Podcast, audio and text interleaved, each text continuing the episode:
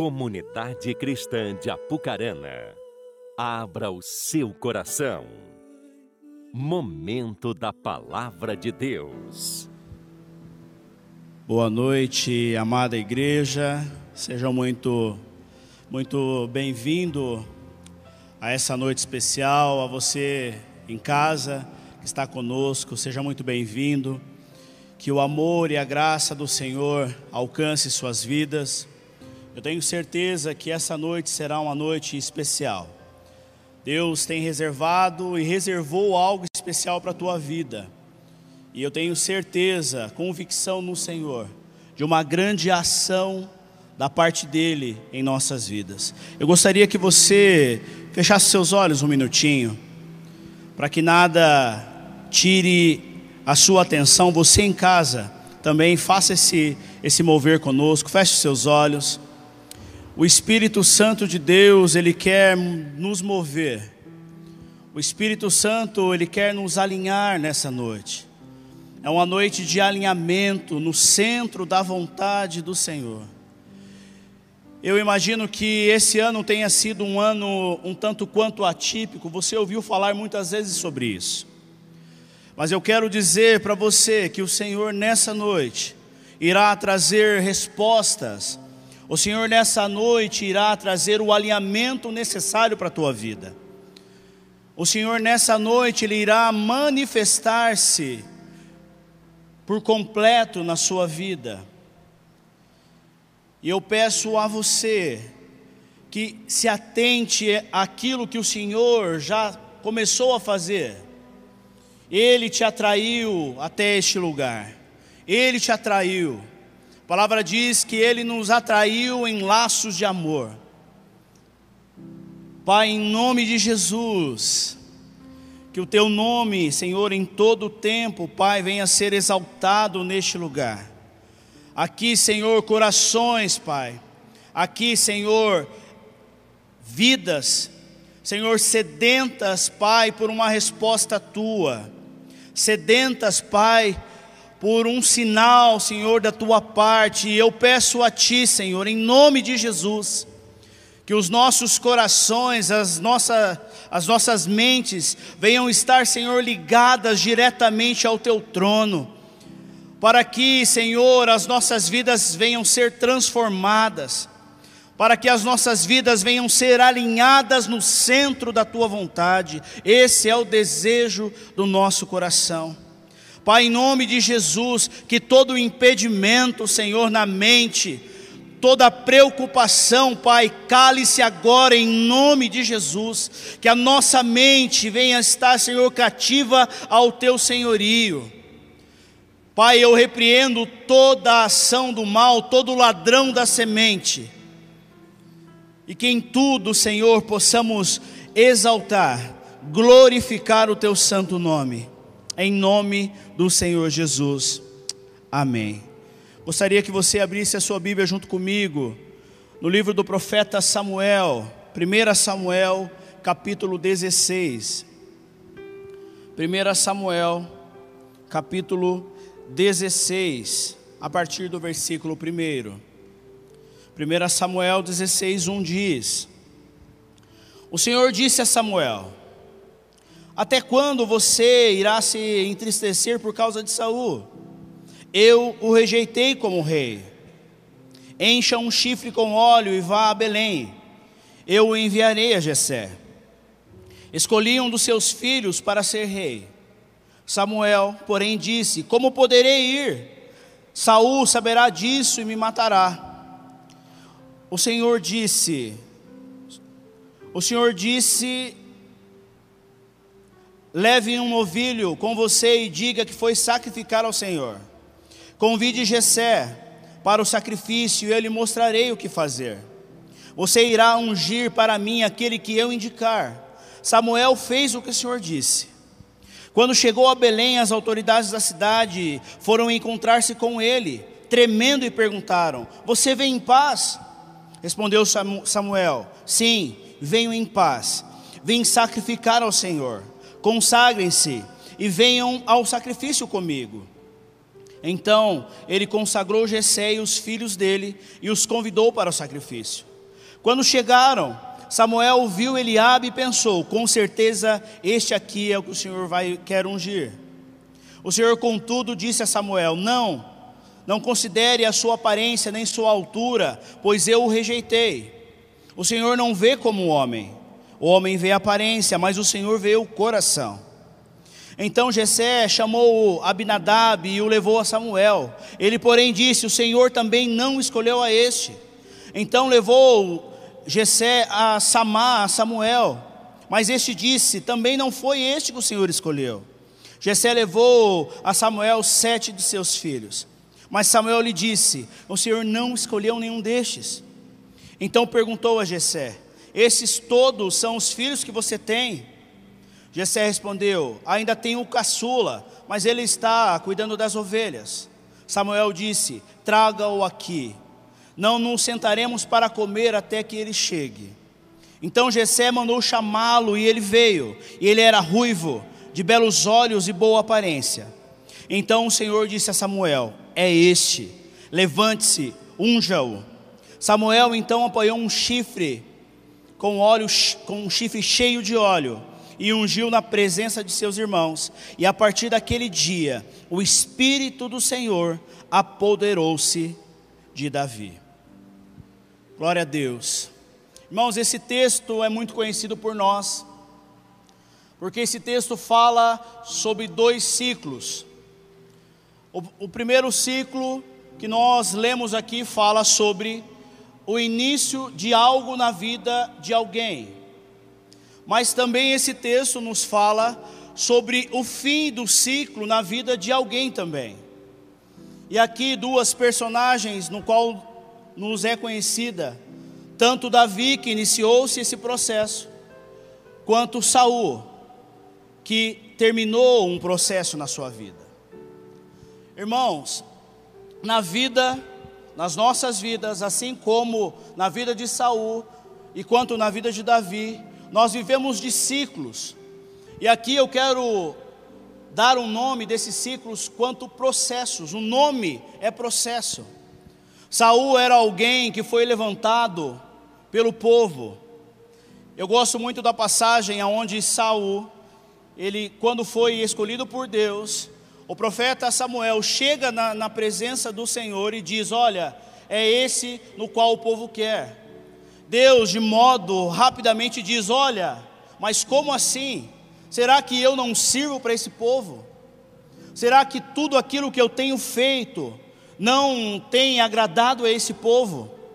Mas mesmo assim, a vontade permissiva do Senhor levantou a Saul como rei de Israel. Mas Saul era alguém que o seu coração estava se distanciando do centro da vontade do Senhor. Ele errou muito até chegar a este momento. Findou-se um ciclo, findou-se um processo, iniciou-se um novo processo na vida de Davi. Dentro de uma rotina, irmãos, do direito, existe uma palavra se chama processo. Quando você vai ingressar uma ação, toda, toda a, o rudimentar daquela ação chama-se processo. E processo é um gênero formado por muitos procedimentos que visa um desenlace final. O processo ele inicia-se com um meio de finalizar algo. Assim foi na vida de Davi. Davi viveu processos, muitos processos. Dentro do processo na área do direito, existe os contrapostos, que fala-se sobre a acusação, a defesa e alguém para julgar todo esse processo que é o juiz. Davi começou o processo na sua vida aos 13 anos de idade, quando Samuel foi até a casa de seu pai Jessé ungiu, ele estava trabalhando, e aqui nos, nos, traz uma grande lição: que quando o Senhor nos chama, Ele não chama alguém que está desocupado, Ele sempre vai chamar alguém que está, que está trabalhando, está fazendo algo. Davi estava trabalhando e muitas vezes esquecido pelo pai, porque ele estava exercendo a sua função. que era pastor. Mas aos 13 anos, começa um processo na sua vida. E o Senhor buscava um homem segundo o seu coração, um homem que iria agradá-lo, ou seja, alguém dedicado a Deus, alguém que se dedicasse interinamente, integralmente ao Senhor. A verdade, irmãos, muitas vezes nós pensamos o porquê Davi era um homem segundo o coração de Deus. Porque Davi, assim como eu e você, era alguém que pecava, era alguém que tinha uma natureza pecaminosa. Mas mesmo assim, o Senhor viu não a aparência, porque Davi era ruivo, olhos bonitos, vistoso, de boa aparência. Os seus irmãos também era, mas o Senhor, ele olha o coração. Ele sonda o nosso coração. E a partir do nosso coração, ele julga todas as nossas ações. O coração, irmão, quando nós falamos que Deus ele olha o coração, é porque no coração está toda a força motriz do homem. Tudo aquilo que se diz respeito às nossas atitudes está no nosso coração. A central dos nossos sentimentos, como nós vamos julgar todas as situações. Mas Davi, ele era o, segundo, o homem segundo o coração de Deus, não porque ele era alguém sem defeitos, ao contrário disso, a Bíblia afirma que ele reconhecia sua natureza pecaminosa. E se você pegar os Salmos de Davi, ele sempre vai trazer um enredo de uma confissão do pecado e uma glorificação do nome do Senhor. Ele reconhecia as suas misérias, ele sabia quem ele era, ele não se escondia atrás de argumentos, porque o Senhor busca alguém com um coração nele. Mas o contexto bíblico que antecede a passagem na qual nós lemos, nos fala sobre alguns processos que antecediam ao reinado de Davi. Falando sobre Saul, Saul tinha toda a oportunidade. No capítulo 13 nós vemos que ele inicia o seu reinado. No segundo ano do seu reinado, Deus dá a primeira ordem a ele: vai faça, lute contra os filisteus. E ele vai e luta contra os filisteus.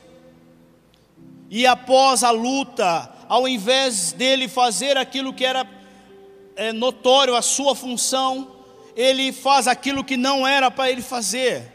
1 Samuel 13:8. Ali ele oferece sacrifícios, e o próprio Deus, através da boca de, de Samuel, do profeta Samuel, rejeita esses sacrifícios, porque não era a função do rei, era a função, a função do sacerdote, os sacrifícios. Samuel ainda diz: Neciamente você fez isso, ou seja, você é louco de tocar naquilo que não é para você.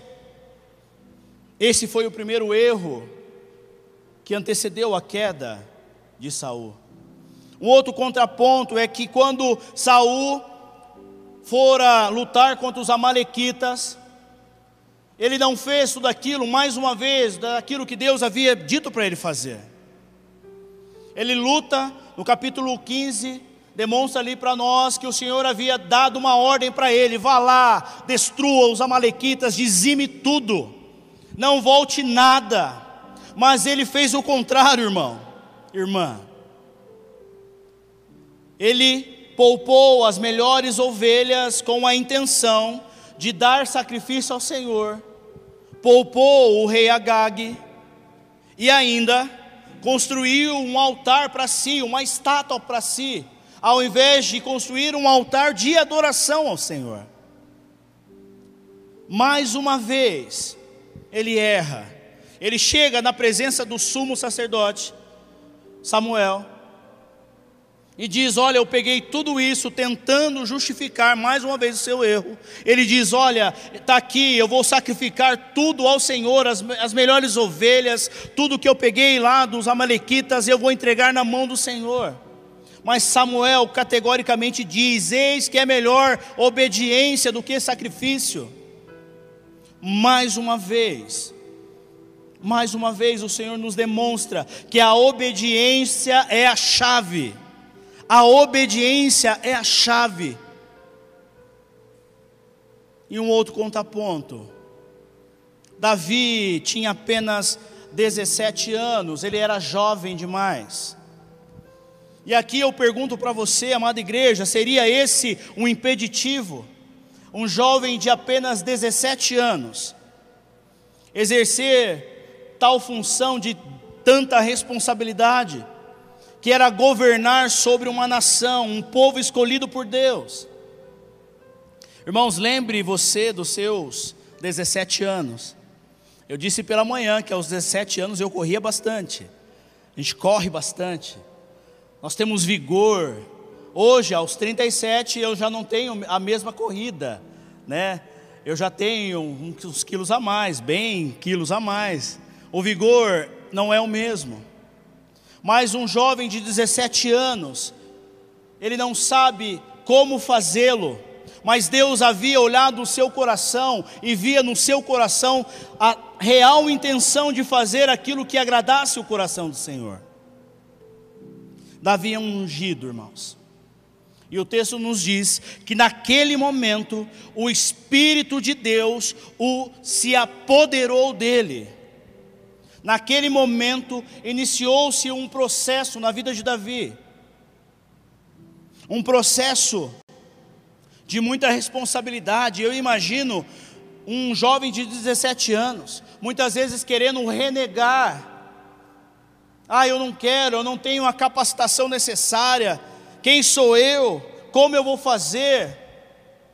E quantas vezes, irmãos, nós renegamos nós não queremos ou nos sentimos tão incapazes de desenvolver aquilo que Deus coloca nas nossas mãos. Quantas vezes, quantas vezes Deus fala, você vai fazer, e aí você olha para dentro de si e diz: Não, não vou conseguir, eu não tenho a capacidade, eu não sei falar, eu não tenho conhecimento. Mas Davi, mesmo em meio a tanta dúvida, ele tomou para si o manto que fora colocado sobre a sua vida. Irmãos, o processo é sufocante, mas o processo, e nós aprendemos que o processo vai ter um desenlace final. O processo, irmãos, é desafiador, ele nos coloca à prova. Ele vai nos confrontar. O processo é necessário para que haja o amadurecimento e também o crescimento, para não vivermos na inércia das nossas, da nossa vida, ou viver na inércia da fé, na mediocridade da fé. Irmãos, Davi foi perseguido, ele foi odiado pelo rei Saul, ele não foi avisado que iria enfrentar um gigante, mas mesmo assim, quando foi enfrentar a Golias, ele totalmente despreparado, apenas com uma pedra na mão e uma funda, ele foi para cima, porque o Espírito de Deus estava sobre Davi, ele não desistiu. Davi sabia que seria rei, mesmo com toda a situação do processo, ele sabia que iria ser rei.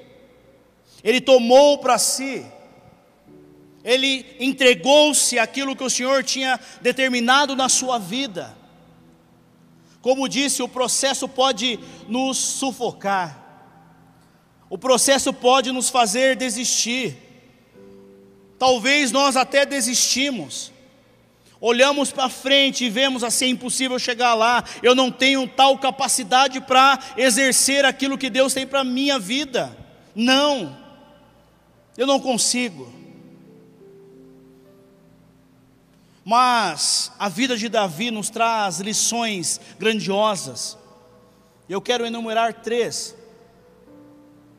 A primeira é o processo de descoberta da sua identidade. E aqui eu faço um contraponto ao tempo de Deus. Quando nós pensamos em identidade, nós lembramos de filiação. E é importante, irmãos, que nós tenhamos uma identidade em Deus. Eu e você, nós precisamos saber quem nós somos para entendermos que vamos entrar num, num processo e que esse processo nos levará a um propósito. Muitas vezes, nós olhamos para as situações e achamos impossível, mas eu quero dizer para você que Lucas 1,37 diz: porque para Deus nada é impossível. Você crê nisso? Você crê que para Deus nada é impossível? Irmãos, o impossível é só uma questão de tempo. Pense um jovem de 17 anos, ele sabia quem era o seu pai, ele tinha uma identidade, ele não temeu, ou temeu, mas mesmo assim ele não desistiu. Quando eu entendo quem eu sou, eu sei aonde vou chegar e com quem eu vou caminhar durante os, o tempo de desafio. Davi estava por detrás das malhadas, mas ele foi escolhido pelo Deus do impossível. O Deus do impossível o escolheu. O Deus do impossível olhou para a sua vida e, e disse: Esse me agrada, eu quero ele para mim. Eu quero ele pertinho de mim. Mas Davi entendeu o propósito, mas ele esperou o tempo de Deus. Irmão, eu quero dizer para você que o tempo de Deus, o chamado Kairos, ele não é cronometrado como nós cronometramos. O Cronos, ele, ele está acessível. Nós pensamos, vamos viver 70, 80, 90 anos. Não, Deus transita no Kairos. Ele vive, transita tanto no presente, quanto na eternidade, no futuro, quanto no passado. Mas Marcel, que loucura é essa? Sim, irmãos, é uma loucura, porque Deus é Deus. E muitas vezes nós queremos dominar o tempo, queremos cronometrar o tempo, mas não há essa facilidade, irmãos. Nós temos que entender que sem Deus, o próprio Jesus disse: sem mim nada podereis fazer. Irmãos, como é difícil esperar, como é difícil esperar, irmãos. Deus entrega algo na tua vida, Deus dá uma oportunidade para você e como é difícil esperar. Esperar um sinal, esperar uma ação da parte de Deus. Eu sou muito cauteloso, irmãos, nas minhas decisões. Eu não sou como Tomé, mas eu sou cauteloso e eu falo com Deus, peço sinais. E Deus falou comigo durante essa semana sobre não hesitar naquilo que Ele tem quanto a decisão. Se ele disse, vá, vá e faça, sem hesitar, sem medo, porque o tempo é agora. Mas a nossa vida, alinhada ao centro da vontade do Senhor, vai nos fazer entender, assim como Davi entendeu, ele tomou o manto sobre a sua vida, mesmo sabendo que Saul iria odiá-lo, porque esse mesmo rei que o odiava, foi aquele que chamou-o para tocar a harpa, porque ele estava endemoniado e ele ia com o maior prazer, porque o prazer dele era ver as pessoas libertas, porque havia nele a marca do seu pai. Quando eu sei quem é meu pai, quando eu sei que há uma filiação em mim, eu vou viver. A palavra Abba Pai fala sobre alguém que tem muito carinho, muita proximidade. Você cantou aqui, irmão, o Pai é nosso, Pai nosso que estás no céu. Quando eu tenho a marca do Senhor, tudo se torna mais fácil, porque eu sei quem eu sou no Senhor. O texto em 2 Samuel 5 diz: E Davi ia cada vez mais aumentando e crescendo, porque o Senhor, Deus dos exércitos, era com ele. Irmãos, quando nós temos uma identidade, quando nós sabemos quem nós somos em Deus, entendemos que o processo da, da, da nossa vida nos levará a propósitos eternos. É muito mais, irmãos, que finalizar um domingo, ir para sua casa e pensar: amanhã eu tenho que trabalhar, eu tenho que pagar conta. É muito mais que isso, irmãos. Deus não criou você apenas para viver isso. Deus criou você para viver o extraordinário. E nós precisamos entender isso. Que enquanto você está vendo o processo e sendo moldado por Ele, Deus já está vendo o cumprimento desse processo. Quando você está no meio da situação, sem saber como, Deus já está vendo o cumprimento de tudo aquilo que Ele vai fazer na tua vida. Talvez você se identifica. Talvez hoje você está em dúvida com relação à tua identidade e quão difícil é uma geração que não sabe quem é o seu, quem é o seu pai. A geração da hipermodernidade é uma geração órfã. É uma geração que precisa de um pai. É uma geração que precisa de uma figura. Por conta da omissão na vida de Adão, nós fomos inseridos em uma sociedade totalmente órfã, que quando ouve que Deus é Pai, diz assim: Poxa vida, o meu pai aqui na terra, não, mas Deus é Pai, há uma confusão. Mas quando eu sei quem eu sou, eu entendo o tempo de Deus na minha vida, e passo a entrar dentro do processo, sabendo que Deus já olha o cumprimento daquilo que Ele determinou nas nossas vidas. Amém? O segundo ponto é o processo da perca. E o processo da perca fala sobre o moldar do caráter.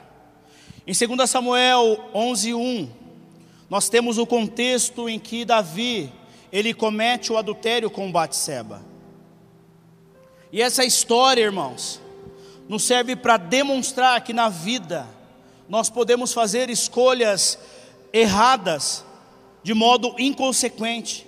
Davi escolheu de modo inconsequente. Não era de praxe um rei, em meio a uma guerra, ficar no seu palácio. O rei ia junto guerrear. Mas Davi ficou no seu palácio. E de modo inconsequente, ele escolheu se envolver com Batseba. Irmãos, todas as consequências, todas as escolhas nos trarão consequências, sejam elas boas ou ruins. O pastor Hélio falou aqui sobre a questão de semear o reino.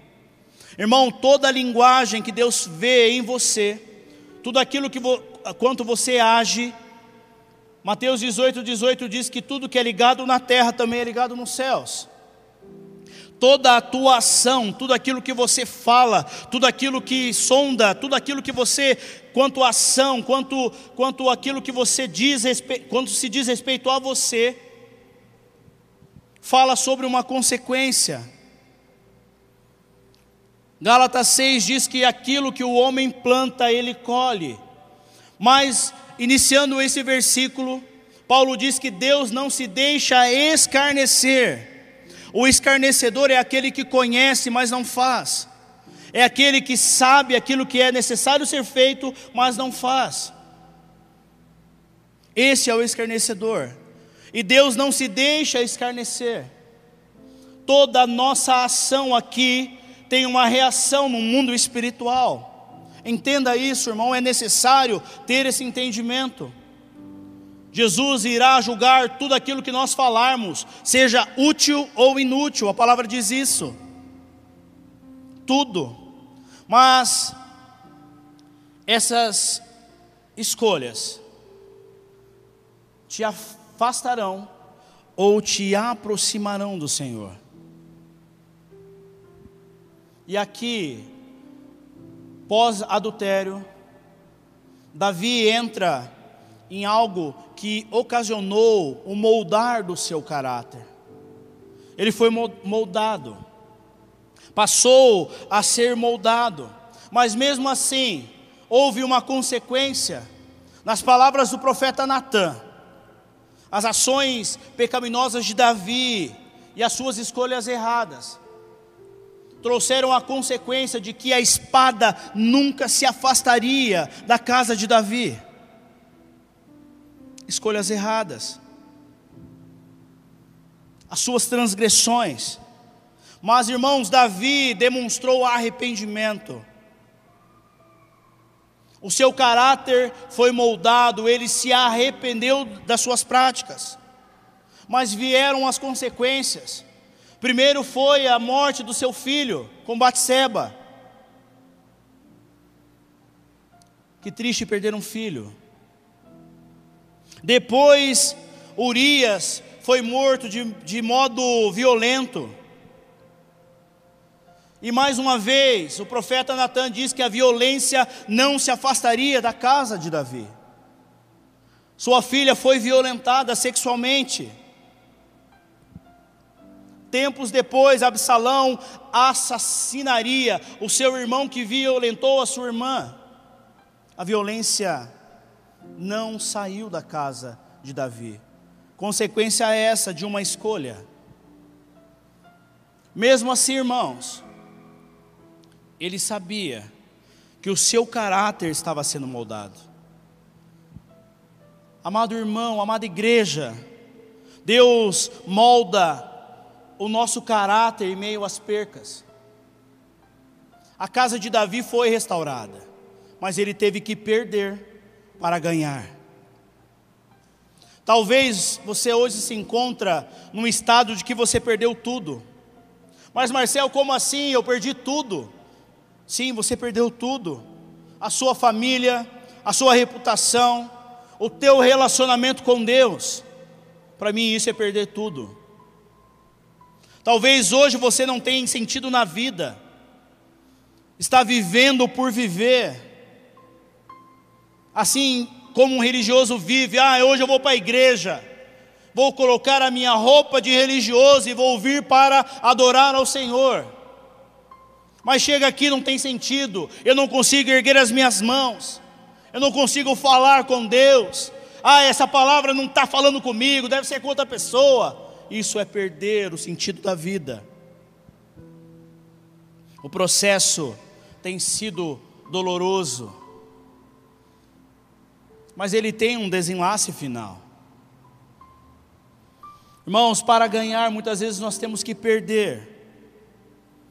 No reino é assim.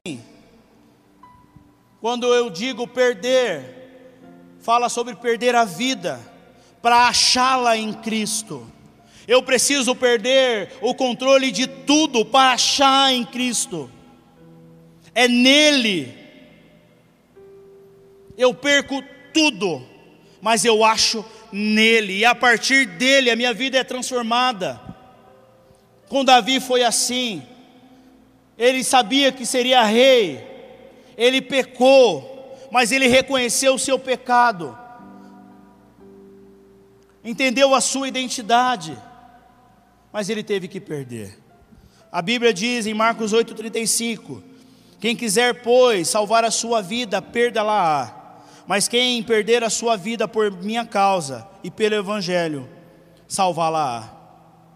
Davi perdeu tudo mas a sua história foi restaurada. Davi não tinha mais perspectiva, mas a sua história foi restaurada. A partir de Davi, irmãos, nós fomos enxertados na videira verdadeira, porque Jesus Cristo é raiz de Davi.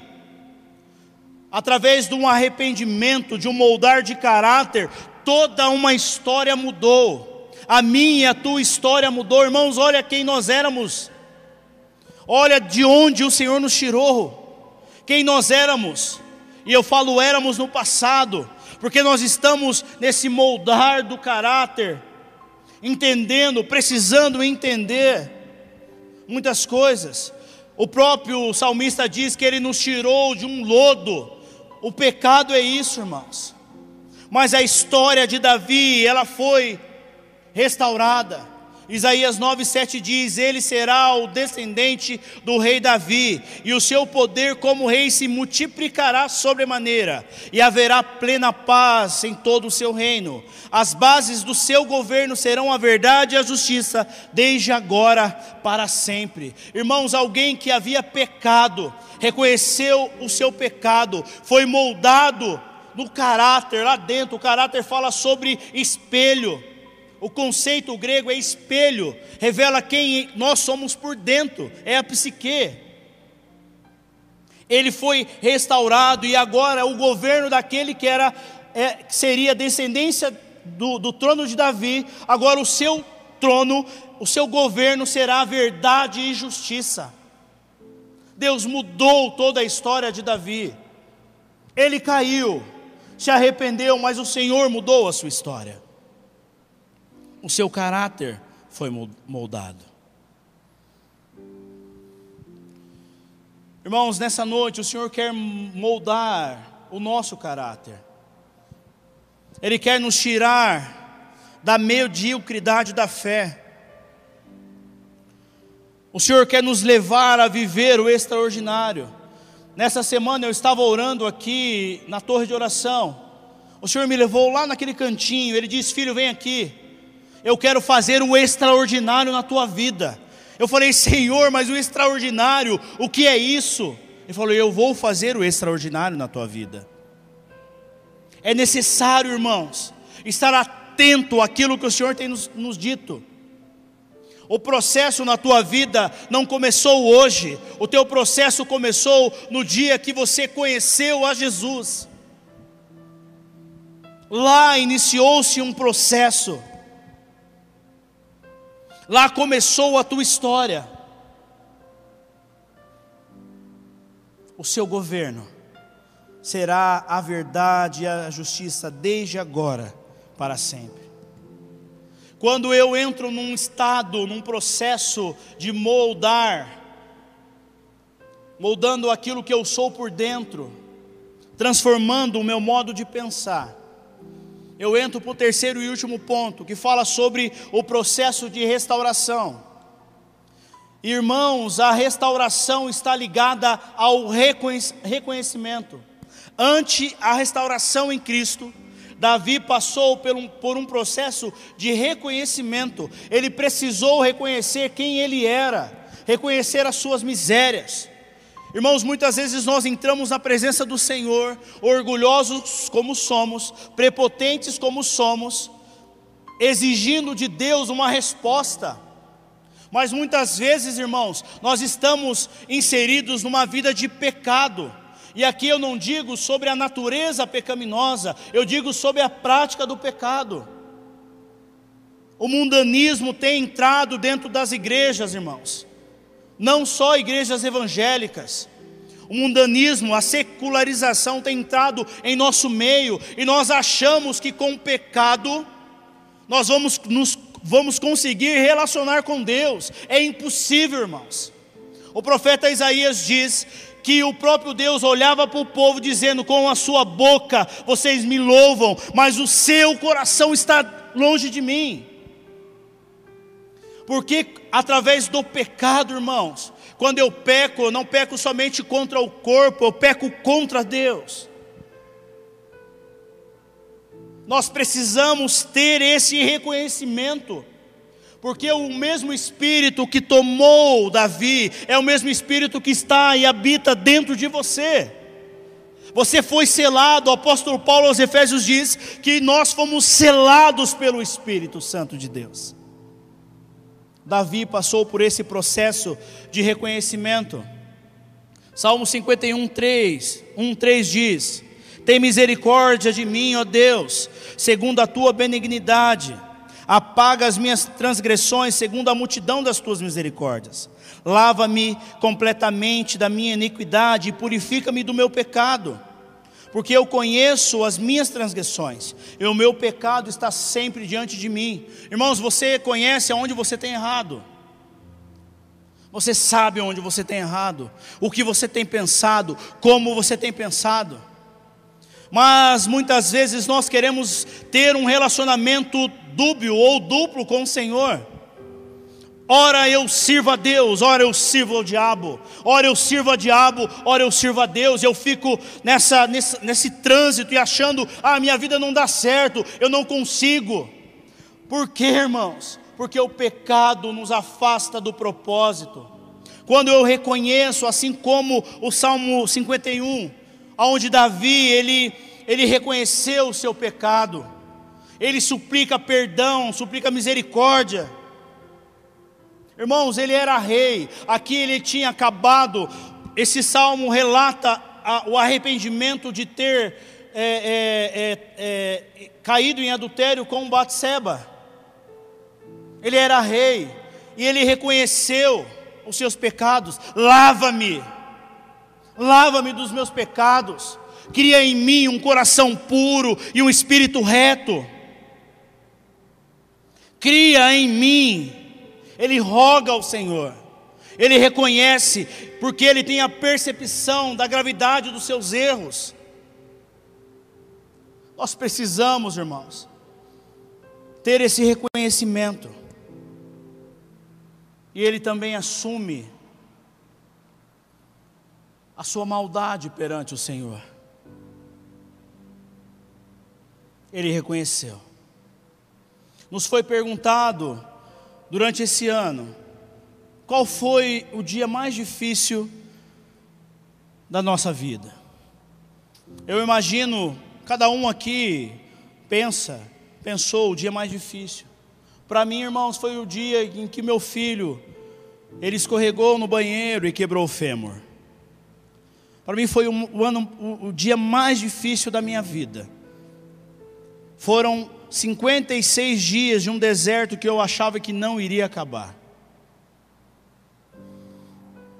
Nós, aconteceu o um acidente, nós fomos para o hospital e louva a Deus por um casal de discípulos que nos auxiliaram, eles trabalham na, na área da saúde, nos orientaram, nos acompanharam. Quando eu soube que ele tinha quebrado o fêmur, parece que caiu o mundo, escureceu, eu falei, Senhor, o que eu vou fazer? Nós saímos em direção ao Hospital da Providência. Chegamos lá.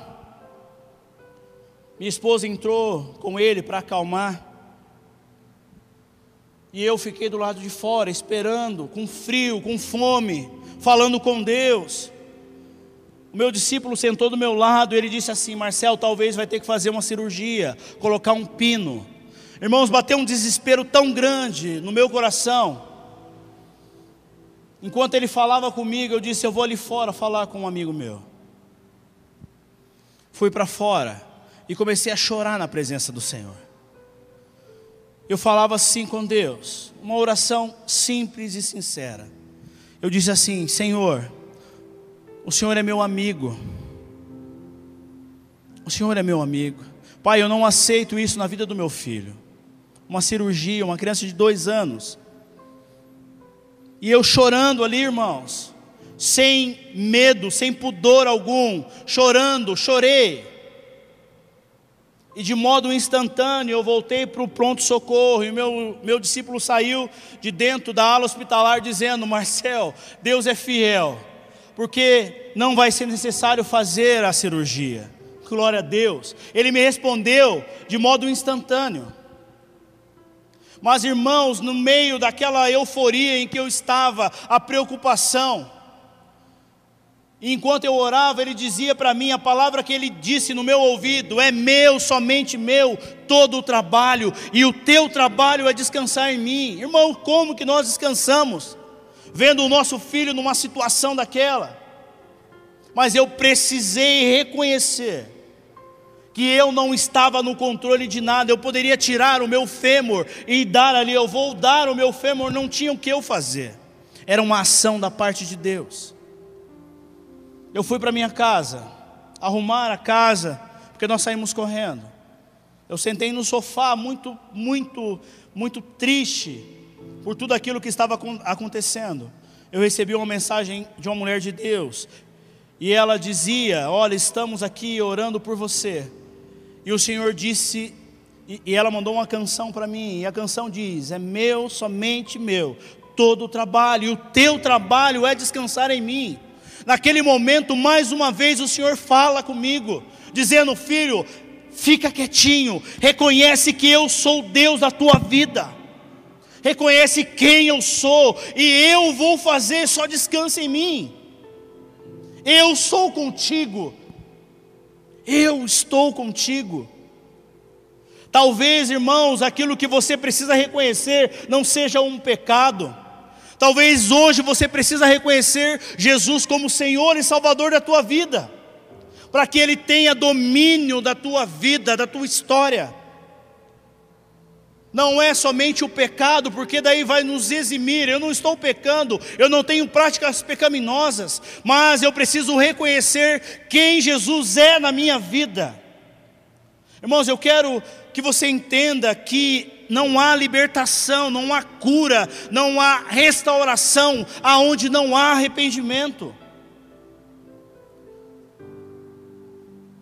Não há, irmãos. Talvez no processo que você esteja passando hoje, é necessário ser como Davi, ele passou por esses três processos. Ele passou pelo processo da restauração, que foi o reconhecimento do seu pecado. Ele também passou pelo o reconhecimento da, da sua natureza. Ele reconheceu: olha, olha quem eu sou, Senhor, eu preciso de uma ação tua, totalmente tua, Senhor. E ele também passou pelo processo de confessar. Irmãos, há muita humildade quando eu sento na frente de alguém pecaminoso como eu e confesso um pecado. Tiago diz que a oração do justo é fiel no seu efeito. Não somos justos por nós mesmos, mas nós somos justos porque Cristo nos justificou. E quando eu confesso, eu sou curado. Esse é o passo da restauração. É reconhecer, é reconhecer quem Jesus é. E esse é o real problema do ser humano, irmãos o nosso coração está errado. O que nós precisamos não é mais de mais conhecimento ou mais reconhecimento. Não é acrescentar algo naquilo que você já tem. Nós não precisamos de adição, nós precisamos de um novo coração. Você não precisa de mais conhecimento porque essa geração tem um celular nas mãos e qualquer palavra-chave que você colocar no celular você vai ter o conhecimento, talvez sem fundamento algum, mas você vai ter o conhecimento. Mas nós não precisamos de ter mais informação em nós, nós precisamos mudar o nosso coração. É um coração novo. É como aquela canção: Dá-me um coração igual ao teu, meu mestre porque no coração está tudo que se diz respeito a nós. O próprio Davi diz: Cria em mim, ó Deus, um coração puro e renova em mim um espírito reto.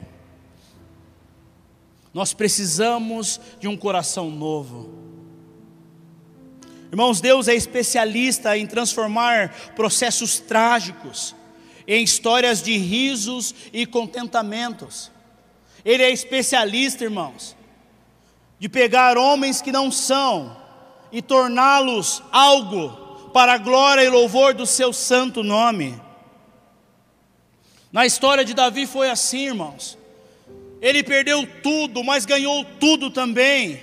Em 1 Crônicas 29, nós vemos um homem governando um povo próspero, entregando tudo para a construção do templo do Senhor e tudo aquilo que ele entregou foi tão grandioso, irmãos, que em nenhuma vida nós não teríamos condição de gastar monetariamente tudo aquilo que Davi ofertou. E não só a sua oferta, mas tudo aquilo que ele disse ao Deus grandioso, excelso Pai inefável, soberano Deus. É esse Deus, irmãos, que quer mudar o meu e o teu coração, entendendo que o processo é necessário para que haja amadurecimento, para que haja reconhecimento, para que nós tenhamos uma identidade. Irmãos, o processo só demonstra o tamanho do projeto de Deus nas nossas vidas. O processo, o tamanho desse projeto, é aquilo que Deus planejou com relação à tua história. É necessário, irmãos, entender que durante o processo nós precisamos ter prudência, resiliência, temor, amor, foco. E o segredo de tudo isso é estar nele, ter um coração nele, viver nele, para ele, em tudo, irmãos. Deus não quer, irmãos, ter um relacionamento com você superficial, Ele quer ter uma aliança profunda contigo. Ele quer mudar, Ele quer trazer refrigério.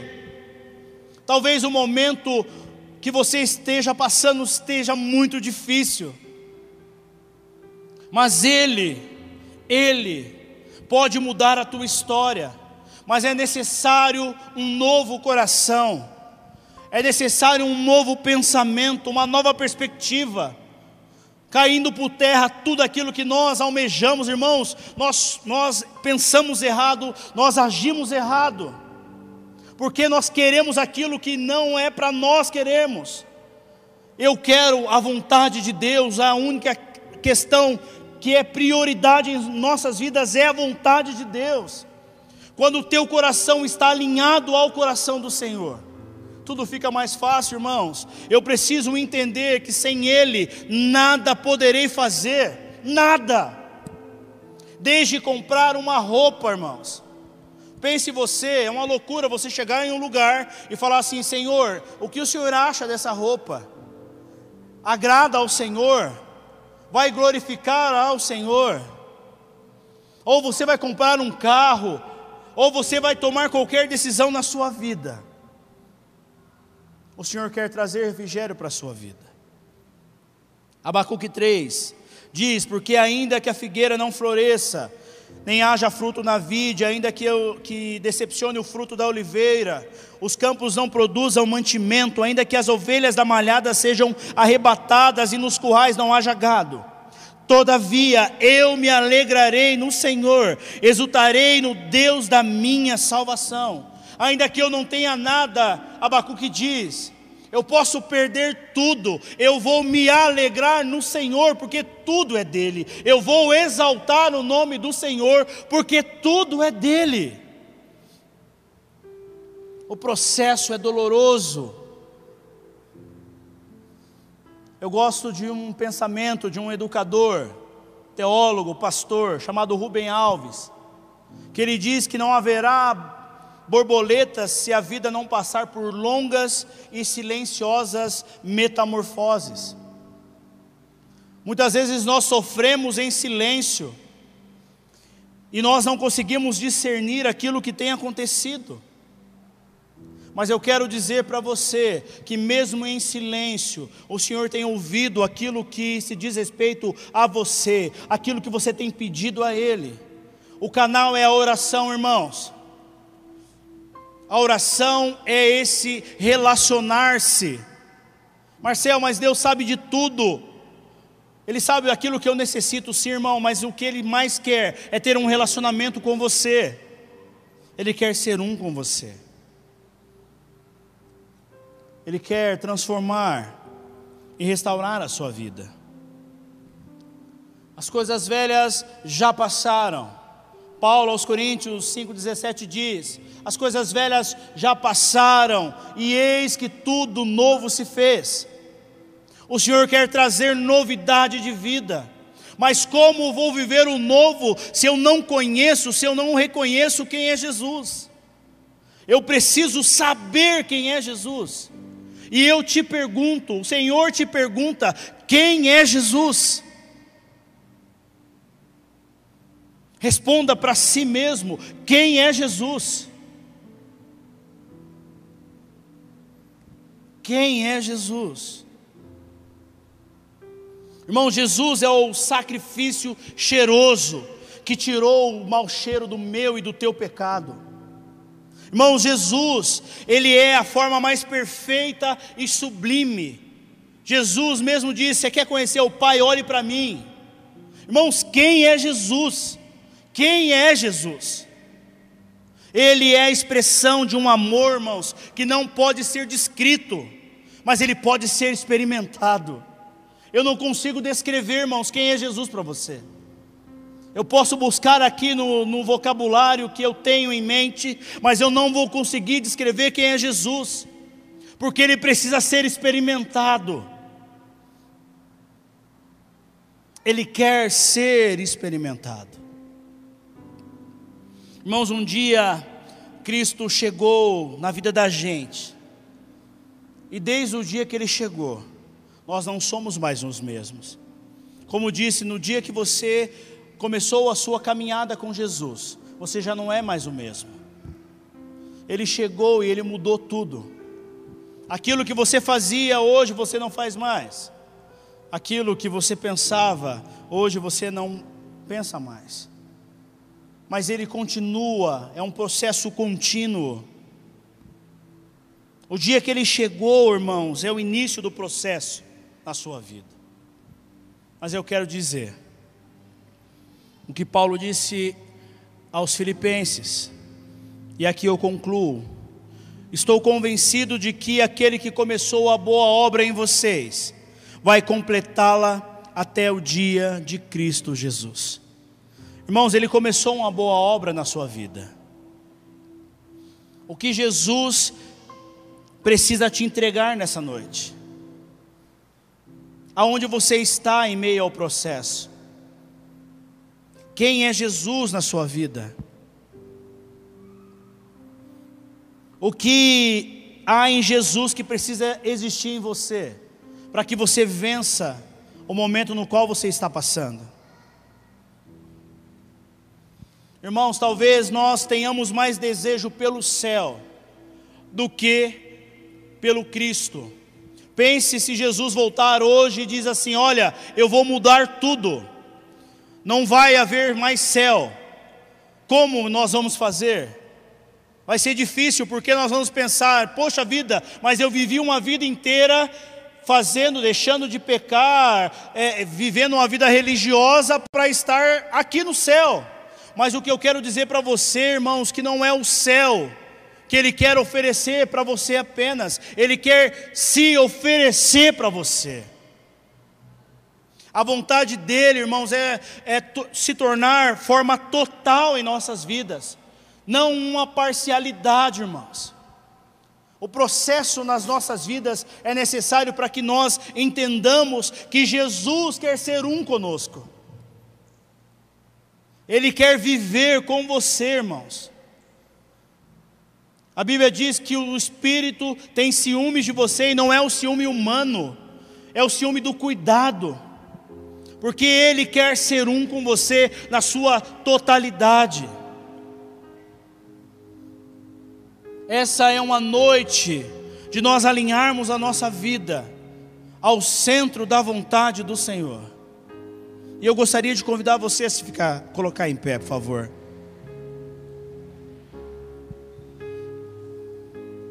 E eu gostaria que você fechasse os seus olhos.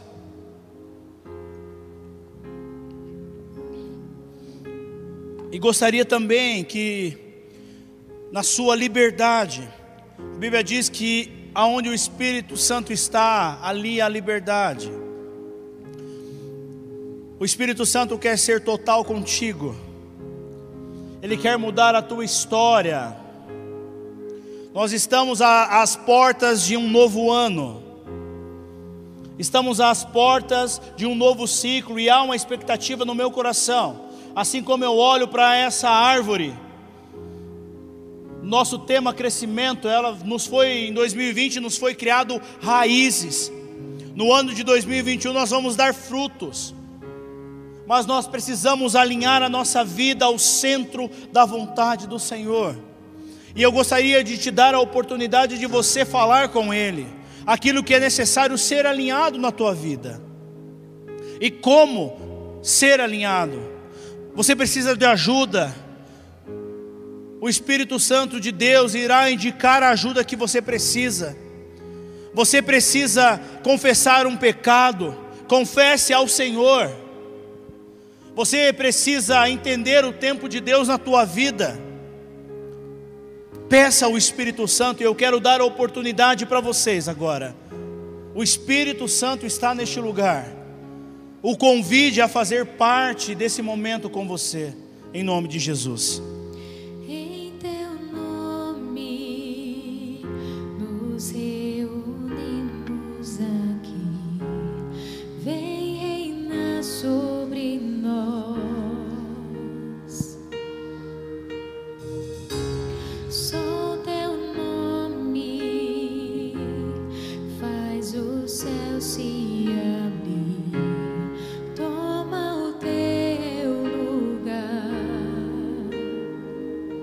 Espírito Santo, o Senhor tem liberdade neste lugar.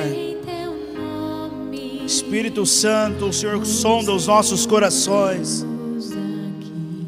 Espírito Santo de Deus, reina, tome o teu lugar, manifesta-se em nosso meio, Espírito Santo.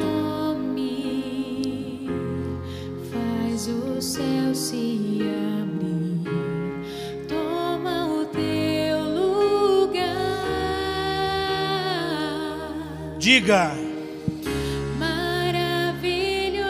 Se você puder erguer os seus braços, você que está em casa, na sua sala, ou você está dentro do teu carro, esse é o momento de você adorar ao Senhor, ao príncipe da paz. Ele é santo, santo é o nosso rei. Ele é poderoso para mudar a tua história. Essa é uma oportunidade, o Senhor tem nos dado em liberdade. Diga maravilhoso. Maravilhoso,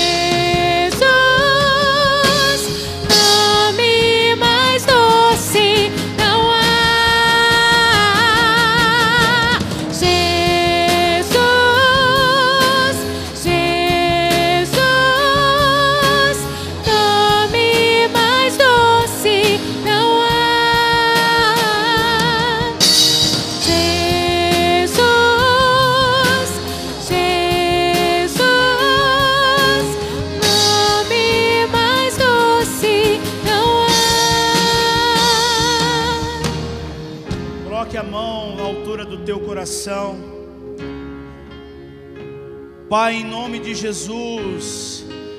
Pai, que o Senhor venha mudar, Senhor, o nosso coração, Pai, para que a nossa vida venha estar alinhada ao centro da tua vontade.